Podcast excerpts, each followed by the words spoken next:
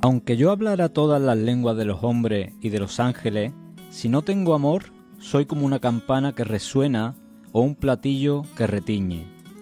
Aunque tuviera el don de la profecía y conociera todos los misterios y toda la ciencia, aunque tuviera toda la fe, una fe capaz de mover montañas, si no tengo amor, no soy nada. Aunque repartiera todos mis bienes para alimentar a los pobres y entregara mi cuerpo a las llamas, si no tengo amor, no me sirve para nada. El amor es paciente, es servicial. El amor no es envidioso, no hace alarde, no se envanece, no procede con bajeza, no busca su propio interés, no se irrita, no tiene en cuenta el mal recibido, no se alegra de la injusticia, sino que se regocija con la verdad. El amor todo lo disculpa, todo lo cree, todo lo espera, todo lo soporta. El amor dura por siempre. Mañana es San Valentín y hoy vamos a hablar de amor. Buenas tardes, soy Juan de Mora y esto es La Voz del Alma.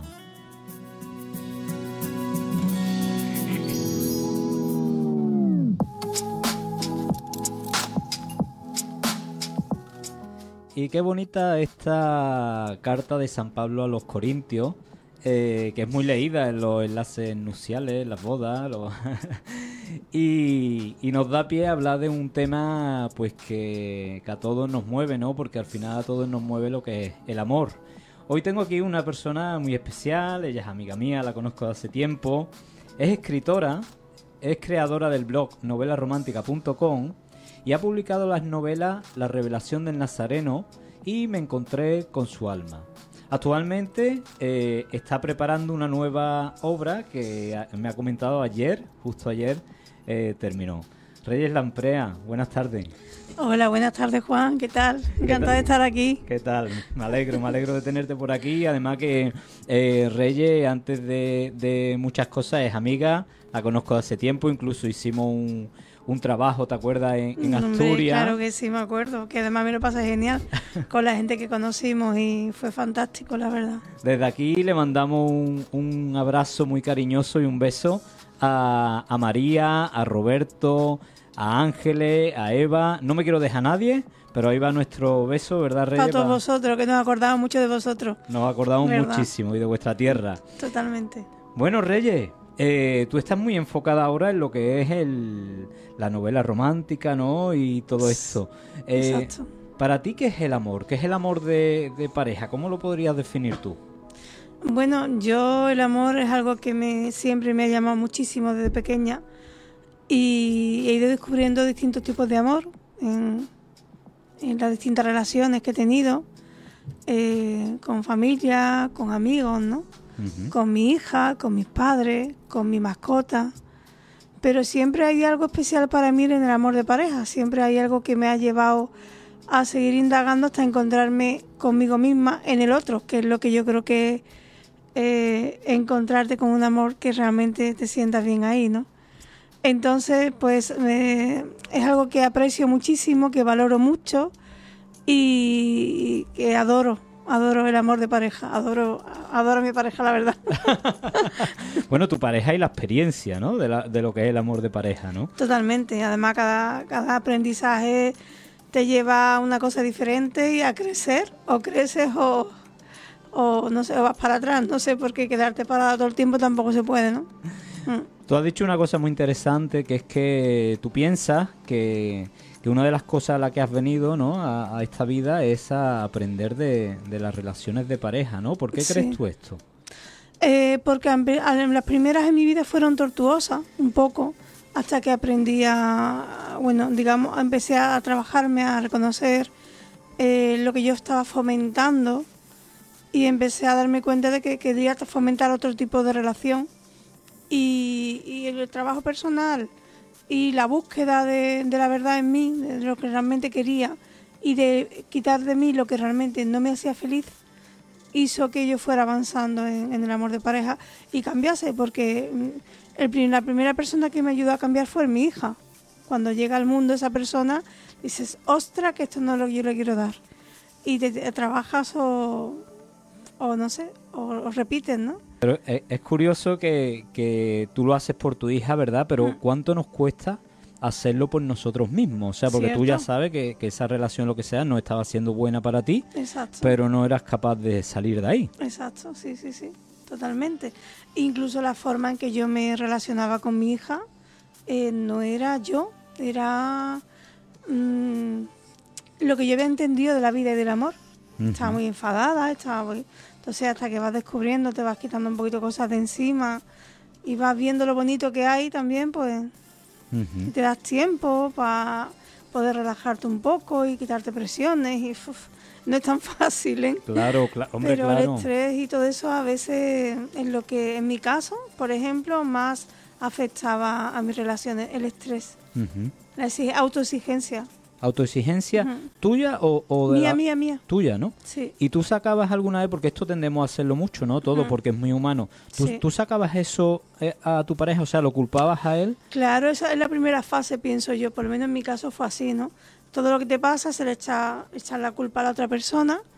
Eh, hasta que, bueno, un día empieza a despertar un poco y dice, ostras, que esto que estoy haciendo, no sé dónde me estoy, no sé si fomenta el tipo de relación que yo estoy buscando, cómo me estoy comportando yo, ¿no?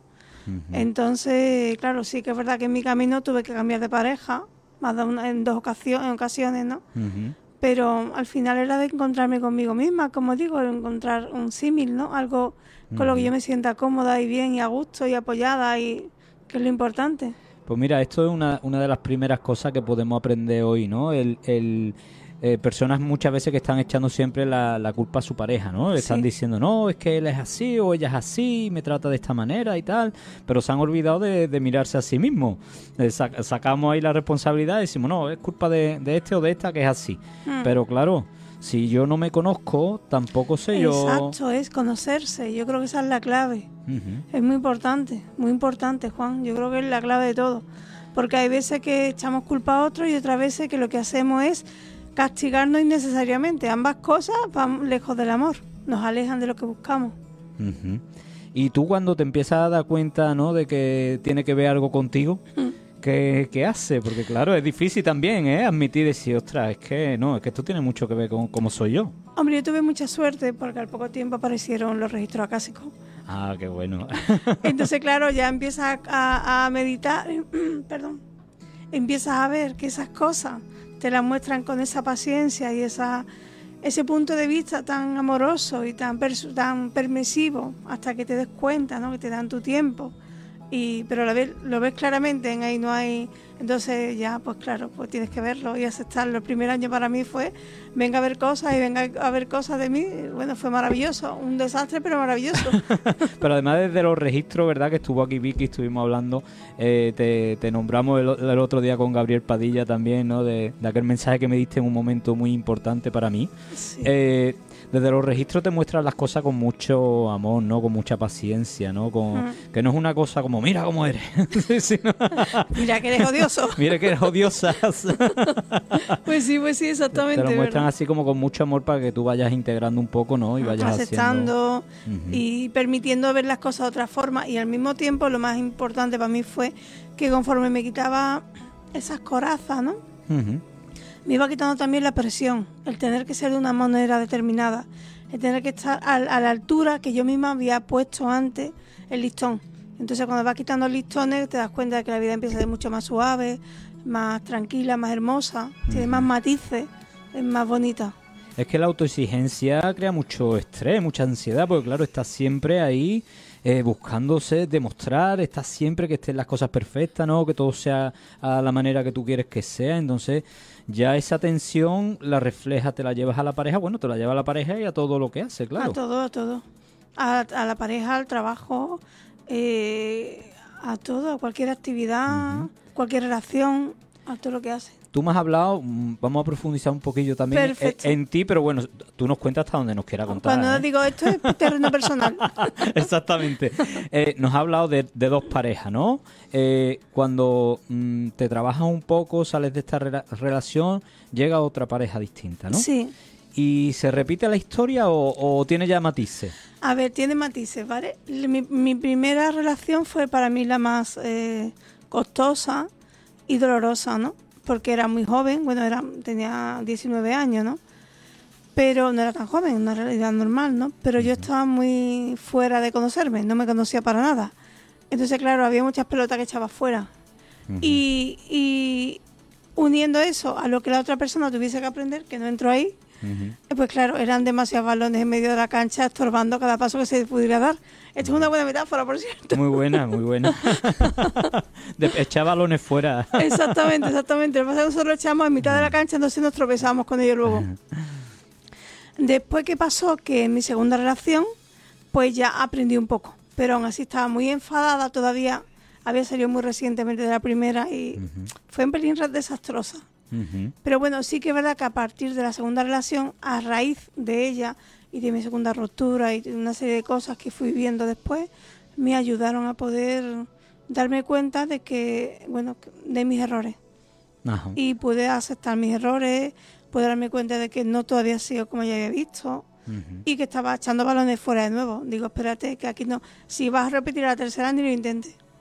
Entonces, claro, ya tienes que tomar conciencia, si no, ahí no voy a entrar. Claro. Y ya tienes que verte un poquito más. Y darte cuenta, sí. Exacto. Yo creo que es muy necesario un, tiempo a veces solo, porque ese tiempo que estás solo y que vive, experimenta la soledad, porque a veces no, somos capaces. Mm, Normalmente por alguna herida que tengamos, una falta de amor, una carencia de la infancia, mm. no somos capaces de, de, vivir con la soledad y vamos de una pareja en otra pareja, en otra pareja, en otra pareja, y eso nunca funciona porque al final, como tú bien has dicho, al final la causa original está en mí y hasta que yo no me paro un poco, me conozco, por eso yo, la, la segunda pauta que vamos a dar hoy ¿eh?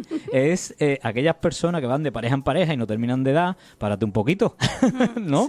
¿No, Reyes? Estate un poco paradito o paradita y, y conócete, ¿no? Nos da mucho miedo conocernos a nosotros mismos. Sí. Da mucho miedo, pero al final es el mayor regalo que te puedes encontrar. ¿Y por qué crees tú que nos da tanto miedo? Porque somos muy poderosos, eh, somos muy mm, odiosos a veces, eh, tenemos eh, características que creemos que son malas, porque las descubrimos eh, quizá a una temprana o bajo el juicio de lo que consideramos que está bien o mal. No aceptamos nuestra, nuestra auténtica esencia, no aceptamos nuestras raíces a veces, no aceptamos cómo hemos vivido, no reconocemos que hay cosas que nos han gustado y otras que no. Entonces digamos que ponemos parche y intentamos hacer una idealización de lo que somos sin aceptar nuestra humanidad. Entonces, claro, precisamente la humanidad es una de las cosas que más se puede apreciar cuando amas a alguien. La humanidad, sus sus grandes eh, defectos, perdón, sus grandes virtudes y sus defectos. Sus luces y sus sombras. Sus luces y sus sombras. Al final eso es lo más apasionante de una pareja. Es curioso porque se ve también ¿no? el, el trabajo, trabajo personal. El otro día hice yo un curso de sanar la infancia, fui en el pueblo de la campana y fue muy, muy bonito, muy emotivo. Y el día antes justo había ido yo a San Juan, que es mi pueblo de nacimiento, había ido a llevar unas barajas de tarot a una tienda de allí, se llama Tienda de la Jada. Eh, entonces me dio por darme un paseo por, por el piso donde me crié, fui a mi cole donde yo era niño. A mí siempre eso me había provocado mucha tristeza. El pasar por allí era como me traía, lo que me movía era tristeza, no me movía. Y sin embargo el sábado lo viví con, con un amor, el viernes, el viernes paseaba por esas calles y sentí un amor por mi infancia, por todo lo que implicaba, por lo bueno y por lo duro también. Entonces, mm, cuando abrazamos, cuando abrazamos esta parte de sombra, eh, conectamos también con el amor. Totalmente, estoy de acuerdo contigo, Juan. Además es importante porque eso, cuando pasan ese tipo de cosas que no están previstas en, en la mente de uno, es cuando realmente te muestran que hay un cambio interior importante, ¿eh? porque eso no pasa si no hay un cambio interior importante. Entonces eso es una maravilla porque te da eh, las bases y alas para nuevas cosas, nuevos horizontes, nuevas formas de sentir la vida y creces un montón. A mí me llamó mucho la atención el haberlo vivido de esa manera tan tan distinta otras veces y, dije, aquí ha habido un cambio en mí, he sido capaz de mirar ahí el, el dolor de otra forma y, Qué bonito. Sí. Pues me alegro mucho. Muchas gracias, Reyes. bueno, tú y yo hemos sido testigos de nuestro crecimiento mutuo. Hemos, hemos, compartido muchos cursos y muchas cosas. Y, es verdad que sí. Y hemos, hemos compartido mucho de eso. Cosas. Eh, Reyes, si yo te diera a elegir entre. A ver, tú que me contestas. A ver, a ver. Te lo, voy a, Poner, te lo voy a poner difícil. Oh, qué malo, qué malo. si yo te diera a elegir entre amor romántico, amor pasional o un amor tranquilo, ¿tú con qué te quedas? Mm, ay, qué malo eres. Es muy difícil. es que yo creo que todo. Verá, yo adoro el amor romántico, pero es una idealización eh, necesaria a veces. ¿eh? Yo, yo adoro el amor romántico. El amor pasional me parece maravilloso. Además, mm, para mí, eh, la emoción que mueve en uno, eso no se olvida. Con lo cual, para mí es importantísimo también. Y después el amor tranquilo es, es como un bálsamo también muy importante. Entonces, yo lo siento mucho, pero yo me quedo con los tres. no puedo elegir. Yo, mira, escuchándote, yo, yo creo que realmente en una vida creo que hay que experimentar los tres. exacto, hay tiempo para todo, estoy de acuerdo. Yo creo que hay que experimentar los tres, porque el amor romántico, ese, ese eh, no poderte dormir porque estás pensando en la otra persona, ay, ¿qué estar haciendo? y lo mismo lleva tres horas, tres horas durmiendo. no me acuerdo de él. Sí, sí, sí, estoy de acuerdo, estoy de acuerdo. Ese amor de pasión también, de esos celos que te comen, dónde estará, qué estará haciendo, que se te pasa todo lo malo por la mente. Y la fuerza que te da, un amor pasional te da mucha fuerza para eh, romper tus propias barreras, para saber hasta dónde puedes eres capaz de llegar. A mí también me da mucho eso, el amor pasional. Pero yo creo que yo si me tengo que quedar a vivir en uno, claro, habiendo probado los otros, ¿eh? Porque sin probar los otros, yo creo que, te quedas un poco ahí como... Si yo, te queda un poco cojo. O sea, si yo tengo un amigo, un, o sea, un amor que es un bálsamo, que es muy tranquilo, que está de toda la vida, me voy con la espinita de haber probado ese amor romántico, ¿no? Esa cosa de esa pasión, ¿no? Pero si yo me tengo que quedar con algo ya para el resto de mis días, yo me quedo con un amor tranquilo. Es maravilloso un amor tranquilo, pero te voy a decir una cosa, Juan, desde mi punto de vista, cada día es diferente. Con lo cual, cada día que te levantas por la mañana puedes encontrarte con la misma pareja, con un amor tranquilo, un amor pasional o un amor romántico siendo la misma pareja. Claro, cada día nacemos y morimos, vamos a, dormimos, cuando te levantamos no sabemos qué nos vamos a encontrar. Entonces, el concepto me gusta, ¿eh? pero, todo.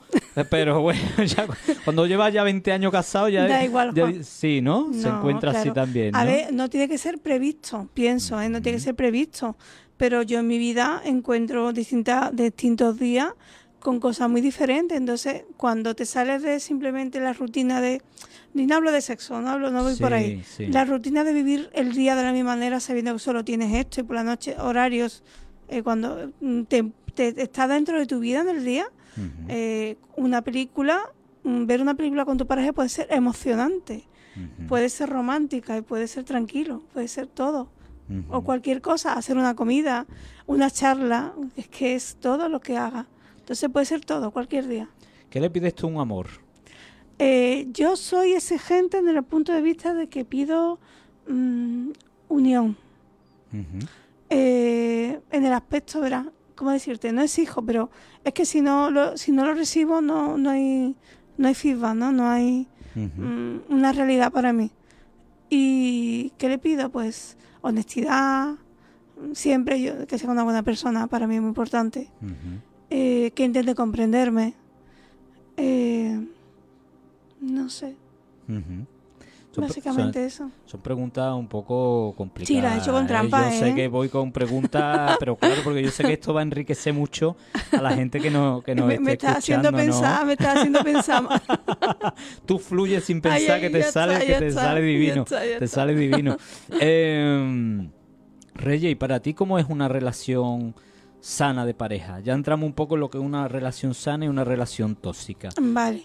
Eh, una relación sana para mí es alguien que se quiere a tu lado. Alguien que se quiere a sí mismo a tu lado. Qué bueno. Es que para mí es lo más... Tú te quieres a ti misma o a ti mismo, da igual, ¿no? Los géneros aquí. Y la otra persona también se quiere. Sabe cuidarse, con lo cual sabe cuidarte. Y tú sabes cuidarte, con lo cual sabes cuidarlo. Con lo cual yo creo que con eso lo tenemos todo. ¿Y cuándo crees tú eh, que la relación se vuelve más tóxica o, se enturbia? Cuando empezamos a querer controlar lo que el otro quiere, lo que el otro siente, lo que necesito del otro, cuando ponemos expectativas en el otro eh, que no podemos cumplir nosotros con nosotros. Sí. Yo voy a pedirle al otro, hablo de relación tóxica, lo que no soy capaz de darme yo. Eso pasa mucho. Esto es muy bueno. Eh, te voy a leer un fragmento, porque yo hablo aquí de los libros de mucha gente y digo, bueno, por alguna vez voy a, leer un fragmento de, mis libros que yo también, yo también he escrito, aunque ahora vamos a entrar los tuyos. Hombre, no, no, tranquilo. Los tuyos son, son maravillosos. Pero es que viene, es que venía al caso y esta mañana, esta mañana buscándolo, digo, viene al caso, te lo voy a leer. Cuando te sientes bien contigo mismo, te amas. Y cuando te amas, este amor por los demás es puro y sano. Cuando te amas, no puedes quedarte ni un minuto en una relación que no te merece la pena. Por eso mismo, porque te respeta, porque te quiere, porque sabes colocarte tú primero. Este hombre del cojablo no sabía aquello. Sus relaciones eran puro sufrimiento, necesidad, celo, en definitiva, pasarlo mal. No debemos estar en ninguna relación que te haga pasarlo mal. O te ama y con ello te respeta y te da tu espacio vital para ser tú mismo, o simplemente no te ama y ya no cabe en tu vida porque tú sí te amas. Le llevó mucho tiempo aprenderlo. En el amor, ponte tú primero. Este es un extracto de, mi libro Mirando al cielo. Qué bonito. Creo que... Es que es totalmente, yo lo veo igual que tú, totalmente igual, ¿eh? Es que es muy importante quererse a sí mismo. Además yo me acuerdo, mm, mi relación anterior cuando terminé me daba miedo porque como yo pensaba, me daba cuenta de mis errores, digo, yo eh, en palabras textuales no voy a ser, eh, la voy a fastidiar de nuevo era mi miedo. No puedo empezar una relación porque la voy a fastidiar de nuevo. Entonces yo me dije, si me quiero a mí misma, no voy a hacer eso. Entonces era mi bandera durante el primer año, con todos mis miedos, de que le iba a fastidiar, diciendo, si yo me quiero a mí mismo, siempre voy a saber cómo comportarme con la otra persona y cómo, si tengo que dejarlo cuando llegue el momento. Me daba muchísimo miedo eso. Y me ayudó mucho. Si te quieres al final, sabes dónde tienes que estar y dónde no. Es que claro, cuando ya has pasado por algunas relaciones de pareja eh, o, igual por unos trabajos, por lo que sea, siempre el miedo al fallo está, ¿no? Exacto. Me, decís, anda, y si me pasa otra vez. Exacto, totalmente. Es que eso es así. Por mí, a mí me pasó, era uno de mis mayores miedos. ¿Y qué hiciste? Porque seguro que hay gente que te está escuchando, ¿no? Que, que está en tu tesitura. ¿Qué hiciste tú para quererte a ti misma? Bueno, una de las cosas que más trabajé fue mi mente. Mi mente era muy mala conmigo eh, todavía a veces tengo que cantar a las 40 porque se quiere pasar, pero bueno. Eh, cada, cuando me sentía mal, habitualmente venían por mis pensamientos. Entonces empezaba a hablarme de forma constructiva y tranquilizadora. Esto parece sencillo, no lo es cuando estás en una crisis y al mismo tiempo es súper efectivo, porque calmas tu mente, empiezas a ver otras perspectivas, otros puntos de vista y empiezas a dejar de dañarte con lo cual es empezar el camino. Por lo menos para mí fue así. Yo aprendí mucho de ti sobre la mente. Yo me acuerdo de un taller que montaste que se llamaba que se llamaba Ilimítate y hicimos un taller exclusivamente sobre la mente, que tú la catalogaste como mente 3, mente 4, mente 5, es verdad, ¿no? Es verdad, me eh, acuerdo. explícale, memoria, eh, ¿eh? Sí, sí, porque en, en ese momento me sirvió mucho, Reyes. Porque en ese momento, claro, yo tenía también esa mente que muchas veces era mi enemiga y me decía todas las cosas malas que me iban a pasar, todo lo poco que valían ciertas cosas, ¿no? De, estas cosas, ¿no? Y el separarte un poquito de la mente Mm. y decir, bueno, estoy en la mente 3, ¿no? Que era esa mente baja, ¿no? Explícaselo tú un poquito a, la gente. ¿Cómo era eso de la mente 3 y la mente 4? Eh, ¿Cómo, cómo lo, o, si, o si no lo recuerdas bien, ¿cómo lo definirías tú, el, ese saber usar la mente? Básicamente, de forma rápida, no lleve mucho tiempo. Bueno, como tú dices, la mente 3 es la más básica, la que eh, habitualmente hemos sido educados en ella, en esta sociedad. Eh, una mente que recrimina, que juzga, que exige, exige mucho y juzga muchísimo. Sobre todo, siempre hablo a uno mismo, ¿no? ¿Qué pasa cuando jugamos a nosotros mismos, jugamos al resto? No sabemos utilizar nuestra mente de otra manera, ¿no? Eh, la mente 4 es un poquito más tranquilizadora, confía más en sí misma, es una, confía, confía en la persona eh, que estás en aprendizaje, que esta vez te ha salido así, pero la próxima vez lo vas a hacer mejor, que estás aprendiendo. Es una mente que acepta los fallos, que no piensa que tiene que ser perfecta, ni que la persona debe serlo. Esa mente ya empieza a darte alas para atreverte a hacer cosas, aunque sepa que te puedes equivocar. Esa es muy buena. Y ya la quinta es, bueno, pues estamos aprendiendo, ya he aprendido muchas cosas, tengo otra sabiduría, tengo otras fuentes de conexión con mi interior y confío en mi propio proyecto de vida eh, no quiero hacer daño a nadie, simplemente quiero conseguir lo que yo vengo a buscar en esta vida. Es un enfoque mucho más... Es, una mente ya como más elevada, ¿no? Más, conectada también a lo, a lo, divino, al propósito, un poco más a la esencia, ¿no? Sí, sí, a la esencia y a disfrutar la vida que es algo muy importante también. Pues ya te digo que, que, en su momento me sirvió mucho porque no somos nuestra mente. Yo siempre lo digo, la mente es una herramienta, es algo que está con nosotros, pero que no somos nosotros eso. Exacto, exacto, Juan, yo lo veo igual. Y cuando, cuando uno es capaz de separarse un poquito de su mente y ver que está en esa mente 3, ¿no? Como dice Rey, en esa mente de me, castigo a mí mismo, me digo todas las cosas malas que me van a pasar, me, digo todos los defectos que tengo, pues él sabe verla, sabe observarla como algo aparte de mí y saber decir, bueno, me voy a ir a una mente un poquito más amable conmigo, ¿no? Me voy a hablar de otra manera. Quizá a lo mejor no vamos a pasar de la 3 a la 5, pero vamos a pasar a la 4, ¿no? es un cambio enorme, ¿eh? A mí me sirvió muchísimo. La, pasar la mente 4 me cambió la vida porque dejas de eh, maltratarte, que es lo que hacemos normalmente en la mente 3. Y aparte de, trabajar un poco tu mente, ¿qué, más hiciste por ese amor por ti misma? Em, déjame pensar. Estás más relajada. Te quitaste un poquito de autoexigencia. Sí, exactamente. Y, y bueno, también es verdad que después tuve un poquito de suerte porque mi pareja me ayudó aprender a disfrutar la vida y a relajarme más. Con lo cual, a mí me, es que fue una ayuda muy importante para mí también. Estaba en el momento adecuado. Es que cuando llega una, una pareja, ¿verdad? Que, que no te hace sentirte mal. que te comprende, que te da tus tiempos para que sane esas heridas, ¿vale? Porque muchas veces llegas con esa herida. Es una bendición, ¿no? Te, cae como del cielo, ¿no? Llega alguien que te entiende. Totalmente de acuerdo. ¿Cómo, vives tú esa tercera pareja? Eh, bueno, pues en mi caso, eh, con mucho mm, respeto a, fastidiarla, como te he dicho antes, y trabajándome mucho la mente y haciéndome muy fuerte con respecto a, no caer en, en, en antiguos patrones. Bien, pues vamos a ir ahora a, a, nuestros patrocinadores, vamos a hacer un corte y ahora vamos a seguir hablando que tenemos que hablar de tus novelas y nos quedan todavía cosas muy interesantes. Fantástico. Si estás pasando por un mal momento emocional, si no encuentras solución a tus problemas o si simplemente estás interesado en crecer personal y espiritualmente, Juan de Mora te puede ayudar. Terapeuta y autor de libros de autoayuda. Puedes encontrarle en la web www.juandemora.com o en el teléfono 615 15 12 73. Pues aquí seguimos en La Voz del Alma con nuestra invitada, con Reyes Lamprea, y hoy estamos hablando del amor, del amor de pareja, que es un tema que, bueno, nos toca el, corazón y aprendiendo mucho de, la sabiduría de Reyes, porque ahí donde la tenéis, una mujer muy sabia y que, se ha trabajado mucho, se ha trabajado mucho personalmente. El, ya os decía los sabios antiguos, conócete a ti mismo, eh, es fundamental y, nuestra invitada pues, pues ha hecho, está haciendo y ha hecho ese ese trabajo. Reyes, vamos a seguir, hablando un poquito de, del amor, pero como he puesto en mis canales, en Facebook y demás, que iba a recomendar alguna serie romántica, yo quiero recomendar desde aquí la serie de Netflix Desde Cero. Es muy bonita, muy bonita. Hay que, hay que preparar los pañuelitos. ¿eh? Llega un punto de la serie eh, donde hay que preparar pañuelo porque si no lloras ahí, que está tienes el corazón hecho piedra. Pero es muy bonita porque empieza con una historia de amor desde que se conocen, un amor muy romántico que después se va transformando en un amor familiar y bueno, pasan muchas cosas. Yo ahí la dejo. ¿eh? Bueno, Reyes, eh, no me puedo no me puedo quedar sin preguntarte a ti, que, eres una mujer con mucha profundidad espiritual, por el amor de almas.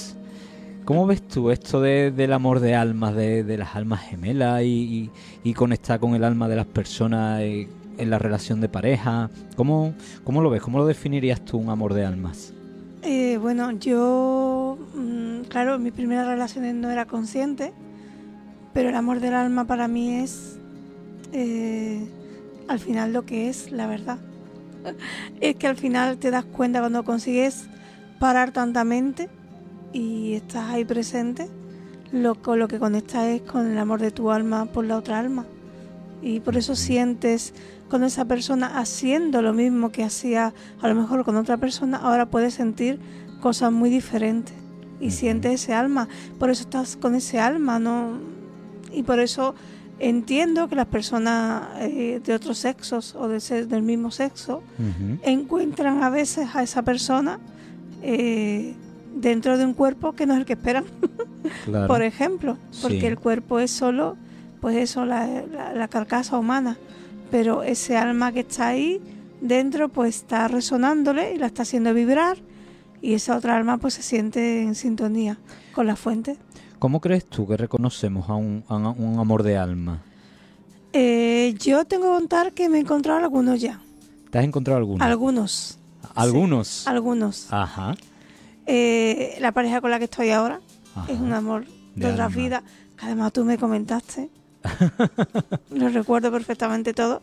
Y fue además, eh, hice una regresión contigo, Sí. ahí confirmé. Y bueno, eh, eh, después me he encontrado también dos o tres parejas más de otras vidas, porque es que una vez fue curiosísimo, este verano trabajando, eh, se sienta un chavalín al lado mía en, la, en el autobús, y de pronto siento casi un marido mío en otra vida. Pero así. Pero así, la cosa que subió dos veces más al autobús después, otros días, y, y ¿qué pasó? Que no sé qué, había un hombre mayor allí en el autobús y, mm, y, y no podía salir. Y entonces yo me levanté porque él estaba delante mía, no podía yo levantarme y era como, levántate que no puedo, como si lo conociera de toda la vida. Es que me salió, qué es que fuerte, ¿no? lo tengo clarísimo que ese hombre y yo, ese muchacho, era un chavalín más joven. Ujú. En otra vida hemos sido pareja se- o marido y mujer o algo. ¿Se siente una conexión especial con esa persona cuando A mí al se da ese reencuentro? A mí al principio me, me desconcertaba mucho porque claro, cuando me encontré con mi primer amor de alma, yo me sentí enamorada y fue como wow, me cambió la vida en todos los aspectos. Después ya no, ya me he encontrado más con este chico Y creo que algo más por ahí, pero ya no era tan claro. Y, y no, no, que va, no hay problema ninguno. Ya lo, tú sabes ya lo que es, simplemente es un reconocimiento de alma y ya está, ni más. Claro, pero porque te encuentres con un alma amiga de otra vida o, o- o alguien Sí. que, que ha estado en una relación contigo no quiere decir que ahora venga a estar contigo, ¿no? Exacto, eso lo aprendí yo a base de golpes en la pared. Pues claro, Totalmente. es que yo creo que cuando eso pasa, de alguna manera ciertas chispas se puede despertar, ¿no? Claro, se despierta. Además pasa una cosa, ten en cuenta que en mi caso, por lo menos, no sé, otras personas, yo no había conocido eso antes. Entonces, ¿qué pasa? Te- en, tú piensas que eso es un amor de verdad y los otros no. Los anteriores no, porque se sienten cosas completamente diferentes. Entonces, claro, tú luchas por eso. Este es mi amor y solo es mi amor y tengo que estar con él. Hasta que ya pasa el tiempo, madura, las circunstancias tienen, son las que la vida te presenta y al final maduran, ¿no? Pero a mí me costó bastante. Claro. Pero claro, aprendes. Es que puede crear mucha confusión. Mucha confusión, mucha confusión. Yo que puedo decir, si no te importa, Sí. un pequeño inciso, Sí. si por si alguna persona se ha encontrado con esto, ¿vale? Porque sé que hay muchas personas que les pasa. Eh, hay una cosa clave muy importante ahí. Cuando la pareja tiene que estar unida, el sol alumbra, si Dios se pone encima, como si abre los caminos. Si no lo está abriendo, mm, tranquilízate, ¿vale? Permítete sentir qué es lo que realmente estás tú queriendo experimentar en esta vida y si estás tienes que aprender algo con eso. Qué fuerte. Es muy fuerte, a mí me costó aprenderlo. Por eso si a alguien le puede servir, Es que yo creo que sirve. Porque yo creo que, que muchas veces eso te puede confundir, ¿no? Mucho, mucho. De, de repente eh, se te despierta una chispa por alguien, ¿no? Sí, que de otra vida. Que conoce que es de otra vida, que es un recuerdo del alma, que, bueno, que ha habido ahí un, un algo, pero Sí. que no que no viene a estar contigo en esta en vida. esta vida no es su propósito. Claro, no es su propósito, no tenéis por qué estar como pareja, que a lo Mm. mejor podéis ser amigos, podéis ser conocidos, o puede ser que te abre la puerta en el autobús, como tú dices, ¿no? Pero, pero claro, como lleva tanta confusión, el- eh, este parámetro que tú has dado es muy importante, porque Sí. eh, está, está, las cuali- está, ¿está la vida respondiendo a eso o no? Exactamente. ¿Qué me está diciendo la vida ahora? Eh, entonces hay que aprender a quererse a uno mismo. Eh, también entiende que esa persona que está ahí delante te está mostrando algo que brilla en ti. Lo que tú sientes por esa persona es una es un reconocimiento porque en otra vida, y eso es tan fuerte como me pasó a mí, porque en otra vida hab- había mucha sintonía entre ambas personas, ¿vale? Entonces, ¿qué pasa? En aquel momento te viste como realmente eras, o mucho más cerca de la fuente que eres, ¿no? Claro, al verlo, sientes la fuente ahí, es que te atrae muchísimo, pero realmente estás reconociéndote a ti mismo eh, como en otro momento te reconociste. Es que yo eh, tengo un concepto también de que muchas veces en la pareja no o en, o en la unión con el otro estamos buscando la unión original, estamos Exacto. buscando la, la unión a Dios, la unión a la fuente. Sí. Entonces cuando me busco, el, el ser humano busca ansiosamente el- la conexión con el otro, el, el unirme al otro, porque eso me acerca a aquel sentimiento que tuve de estar unido a la fuente. Yo, yo lo veo así, ¿eh? Yo estoy totalmente de acuerdo contigo. Y además, para mí, las relaciones sexuales en este aspecto, eh, la unión es ahí.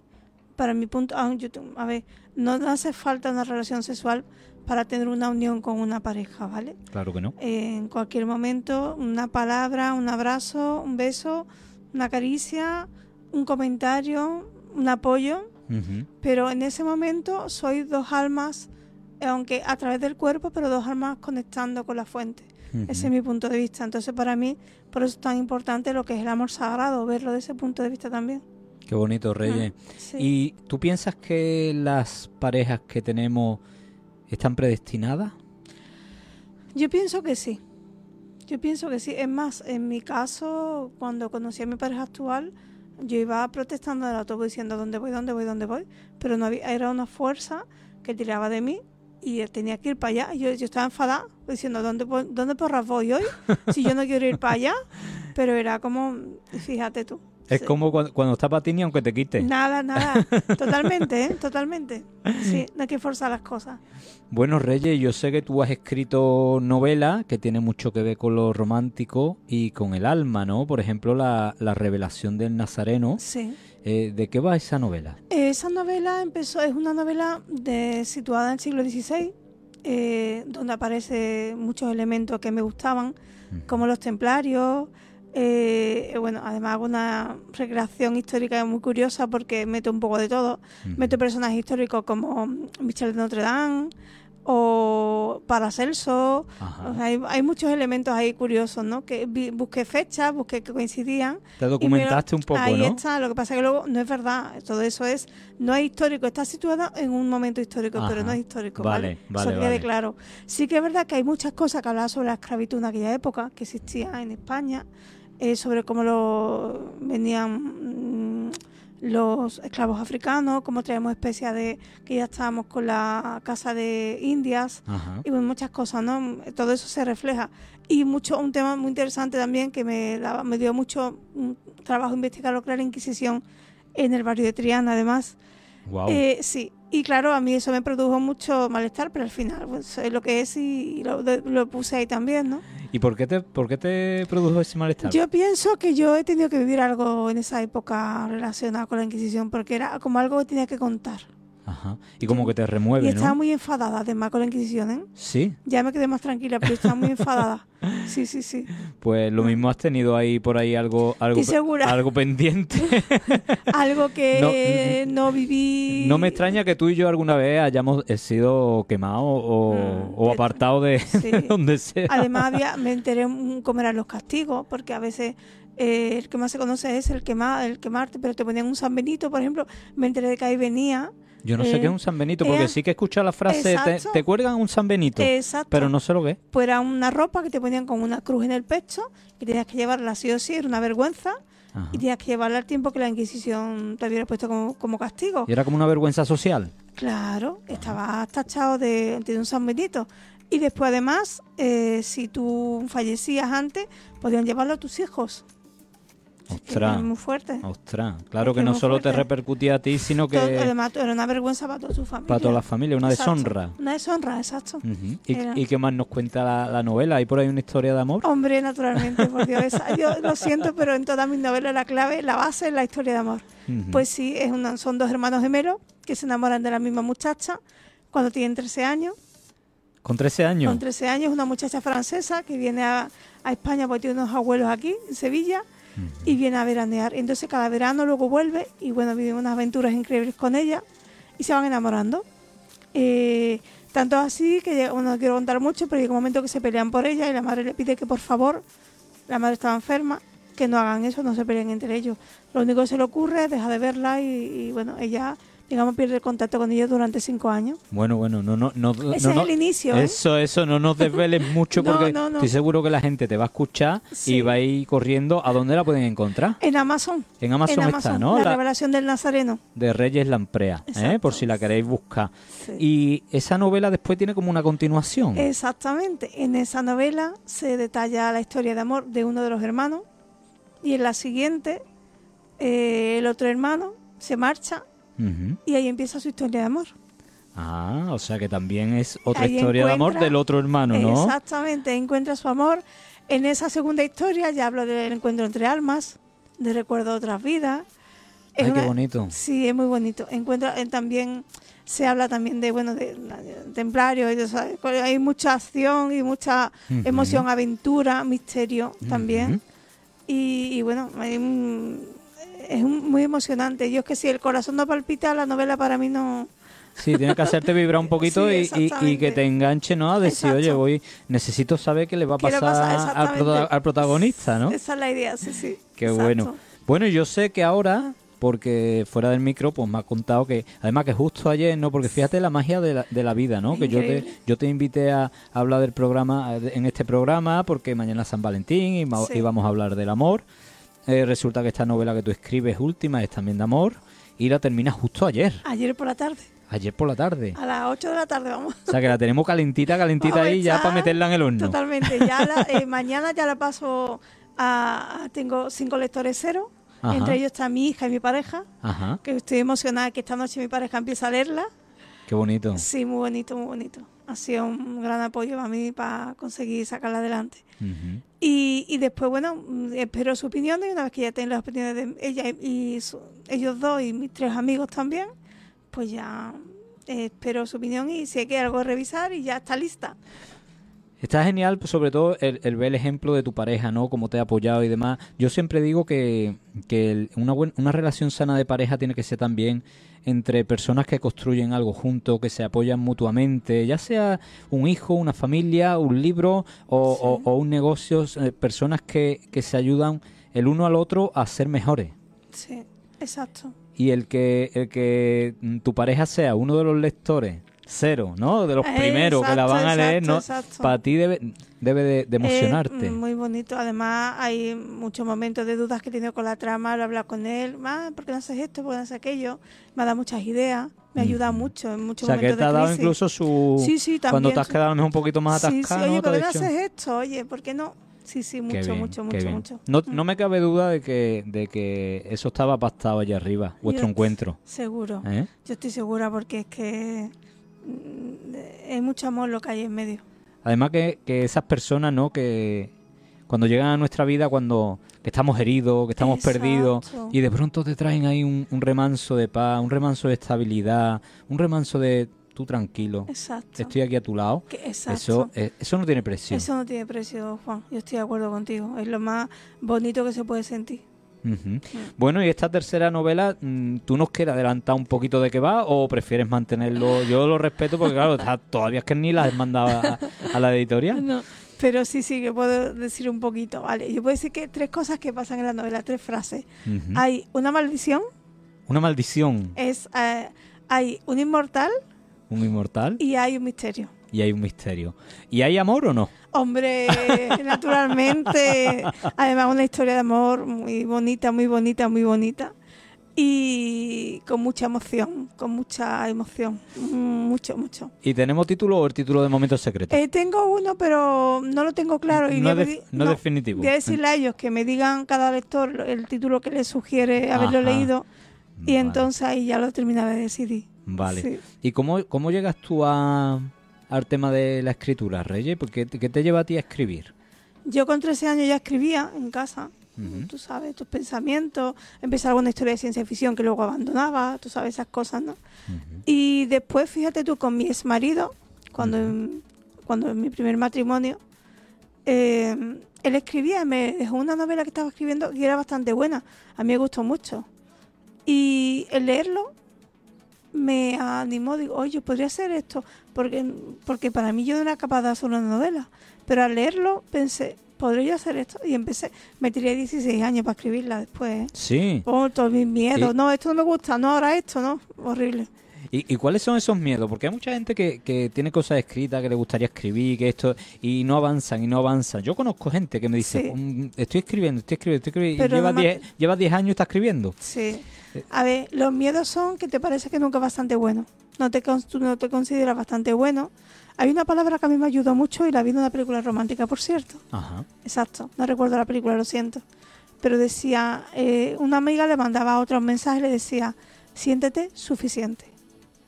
Qué bueno. Me encanta la frase. ¿A que sí? Siéntete suficiente. Suficiente. No hay más, no hay ego ni nada, suficiente. Ya está. Y a mí cuando tenido mi eso me ayuda a recordar esa frase. Sí. Mm. Yo creo, yo el, eh, en la presentación de- del libro de mi amiga Mercedes Medrán, Hasta el amor, eh, la estuve presentando y una de las cosas que le dije a las personas que había allí era entrega, entrega tu obra, da igual, no, no te preocupes quién te va a leer, si es más buena, si es más mala, si la gente te va a juzgar, si es tu obra, tú entrégala al mundo y, y ya que el mundo se, Claro. se, se encargue. Exacto, una vez que la entrega ya de ello, como yo digo. Es como todo lo que hay ahí escrito de películas y todas las obras que hay. Una vez que la ha pasado al colectivo, ya el colectivo la hace suya. Eso Pues es. lo mismo, una vez tú la has entregado ya es de ellos. Ellos sabrán lo que quieran hacer con ella. Jodorowsky dice una frase muy bonita que es eh, artista, preocúpate de, de tu obra y no del fruto de la obra. Me gusta mucho. muy bonita, sí, sí, de Es acuerdo, estoy de acuerdo, es muy bonito. Jodorowsky Es un crack, es un, es un es un crack, es maravilloso, Totalmente, es vamos. maravilloso. Mm. Una fuente de la, de la De que beber, de inspiración. Mm, Eh, bueno, y entonces tú, a lo- después de esos 16 años, Sí. ¿ya qué hiciste? ¿Te pusiste y dijiste, voy a sacar Eh, sí, yo antes había sacado un libro de autoayuda, esto? Ujú, me lo habían publicado, pero esas veces que cuando publican, tú como no confías en ti, ujú. piensa que te lo han publicado porque el editor te conocía. Ah, Entonces, claro, ya. Eh, Cuando sacan la segunda novela, eh, la llevé a. Bueno, perdón, la primera novela, El Nazareno, ujú. la llevé a una editorial y me la publicaron. Así yo siempre he tenido mucha suerte con eso. Llámalo suerte, llámalo providencia, Ujú. llámalo lo que sea. Y me la publicaron y salió y yo no me lo creía. Fue alucinante para mí. Te pondría súper contenta, ¿no? De, to- de todos esos años dudando de ti misma. Y que ahora Ah. lo lean y les guste. Y que la, y eso, que, que la editorial, ¿no? Eh, apostara por ti y dijera. Reyes, vamos para adelante con a esto. hacerlo, vamos a hacerlo. Ese momento es muy, Increíble, debe ser muy, increíble. debe ser muy emocionante. Muy emocionante. Yo, eh, Yo no sabía qué hacer. Era- eh, cuando, te, cuando te recibes el email diciéndote, oye, que sí, que te la publicamos, es como, ¿y ahora qué hago? ¿Cómo celebro esto que está en mi corazón, pero mi cuerpo no sabe qué hacer? ¿Sabes? claro. Yo creo que mira, cuando las cosas están para uno, eh, al final la vida encuentra la manera. ¿Sabes? Porque yo a mí me pasó igual que yo, aparte de, de lo- las novelas espirituales que he publicado, pues también publico un librito de autoayuda. Sí. Y claro, yo no tenía pensado ni escribir ni nada y la vida me puso por delante a una persona de una editorial que de repente me preguntó, yo le dije que tenía escrito algo que no, no pensaba ni publicar y me lo publicó. Y, y ahí empieza una historia de, de escribir y yo creo que es que la vida no nos va te lleva a llevando... donde, claro, te abre los caminos. Por eso es lo que digo yo de la pareja. En, en eso es igual. La pareja es lo mismo. Si tiene que ser, te va a abrir los caminos. Sí. Ya está, no hay más. Y Reyes, eh, ¿tú nos recomiendas alguna, algún libro? Porque yo sé que tú tienes ahora también, aparte de tu labor, que, de, que te has centrado mucho en escribir tu novela, has creado un blog, como hemos dicho en la presentación, que se llama novelasromántica.com. Sí. Novela romántica con tilde en romántica. Ah, romántica, esdrújula. Exacto, Ah, exacto, exacto, exacto. Con tilde. novelasrománticacontilde.com. Exacto. Ujú. Eh, ¿Qué pueden encontrar las personas en tu blog? Eh, bueno, eh, lo empecé hace un mes y algo, o un par de meses, y tiene algunos artículos, alguna reseña, algún comentario, algún artículo que puede comprar, y también algún artículo de opinión, básicamente es lo que hay. Ujú. Algunos libros que he leído, algunas reseñas que han hecho interesantes. Ajá. Y ¿Y, y- bueno. y libros de romántica? De, Todas son románticas. todas todo son- lo que, todo to- lo que hay ahí todo lo que hay ahí es, romántico, ¿no? Sí. O sea que si Sí. me decido escribir un libro romántico, Hombre, ahí tienes tu sitio. tengo sitio ahí en tu blog. Naturalmente. Vale, vale. Pues seguro que es bueno. Eh, ¿y, y recomiendas algún libro o alguno que recuerdes que hayas leído últimamente? A ver, lo último que yo he leído ha sido. eh, hay uno que estoy leyendo ahora, se llama El hechizo del mar, de Cristina. O- Cristina. No me acuerdo, perdón. Pero el hechizo de mal es muy bueno, habla de Selkie y demás, una aventura, de una historia de amor bastante pasional, Ujú. pero muy interesante. Hay magia, hay cosas a mí A interesantes. ti te gusta que haya amor, pero que haya también Hombre, ahí más misterio, condimento, más hombre, condimento. en las, eh, por ejemplo, en mi segunda novela hay Encuentro de almas gemelas, pero en la Mm. primera hay una, una chica que conecta con un espíritu, con un fantasma, Ay, que también bueno, ella cuenta qué unas bueno. historias impresionantes de fantasmas, entonces es muy interesante todo. La parte espiritual por siempre está ahí, si no, no... Pues fíjate que yo no te la había leído, pero la voy a buscar, Reyes. Ay, ¿eh? qué bien, la voy a buscar Juan. porque yo, yo la quiero leer después de Ay, qué escuchártelo. bonito. porque, claro, uno nunca sabe, eh, somos amigos y uno nunca sabe, ¿no? Sí, lo que pasa. De- De, de- qué va a ir? de qué va a ir, pero cuando te estoy escuchando, oye, como que cada vez me está llamando más gusanillo de yo eso, yo eso lo tengo que leer, Qué a ver. qué guay, Juan. Oye, te lo- sería genial. Claro que sí. Muy bien, muy bien, Reyes. Pues no sé si nos quiere a modo de, de cierre, no sé cómo estamos de tiempo, sí creo que nos quedan unos tres minutillos. Vale. Eh, a modo de cierre, si nos quieres comentar algo sobre, sobre lo que hemos hablado, sobre el amor, las relaciones, el amarse uno mismo, no sé. Sí. Bueno, yo. Déjame pensar un poco. Pienso que el amor tiene que ser divertido, que no debe haber demasiado sufrimiento, que si hay demasiado sufrimiento hay que planteárselo. Eh, también me gustaría dirigirme un poco a la gente joven, eh, que ahora tienen toda su vida por delante, que estamos en unos tiempos muy avanzados, que miren el amor desde un punto de vista un poco egoísta y no quieran controlar al otro porque ahí no está el amor y que vivan su vida en libertad y que encuentren a alguien a su lado que pueda vivir su vida también en libertad y compartan una vida de aventuras, que es lo, lo más imp- importante, aventuras. Me encanta este último mensaje que le has dado a, lo- a los chavales, a los adolescentes, a la gente que está empezando, que con esa edad uno se lo toma como un drama. Muy pasional. muy todo, pasional hay porque muchas en- esa edad tú crees que ya esa pareja ya, ya no vas a tener más pareja en la vida, Sí. eso se acaba y se acaba el mundo. Sí, Y, y ese mensaje que tú acabas de transmitir me parece maravilloso. qué bonito. Juan, muchas Pues gracias. Reyes Lamprea, ha sido un placer tenerte por aquí. Un placer para mí. Me alegro mucho y nada, muchas gracias, espero que, que se den más veces. Esperemos que sí. Yo encantada de estar aquí, de que me hayas invitado y pasármelo bien contigo. Muchas gracias. Vamos con Juan. el cierre.